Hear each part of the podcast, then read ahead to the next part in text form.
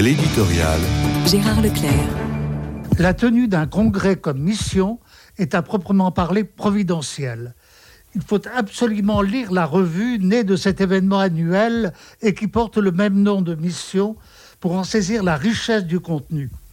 Ainsi que l'écrit Samuel Pruvot dans le numéro qui vient de sortir, la promesse originelle de mission est d'installer l'évangélisation dans le quotidien des communautés chrétiennes, de lui donner du carburant, de montrer la diversité et la créativité des nouveaux apôtres, de tisser avec patience un grand réseau missionnaire.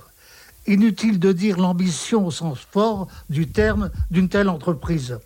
Mais le but est aussi clairement défini, à l'encontre de beaucoup d'attitudes désabusées.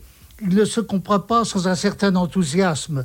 Et il ne faut pas oublier que dans le mot d'enthousiasme, il y a Dieu de présent, l'inspiration divine, celle qui ouvre tous les horizons, allait enseigner toute la nation, manifeste tous les courages. Cet élan missionnaire n'empêche pas la lucidité. Le Christ déjà déplorait le faible nombre des ouvriers de la mission. Et à l'heure où l'on est bien obligé de constater la déchristianisation de la France et de l'Europe, on ne peut canaliser avec soin l'état de l'opinion par rapport à la proposition de foi. Cela, la remission l'opère aussi avec acuité, notamment dans le cadre d'une enquête qui s'appuie sur un sondage de l'IFOP. Le tout est de savoir si on se résigne ou non à ce que la bonne nouvelle ne soit pas annoncée. Et là, j'entends le reproche que faisait mon ami regretté, le sociologue Paul Lyonnais, l'Église catholique a intériorisé sa défaite.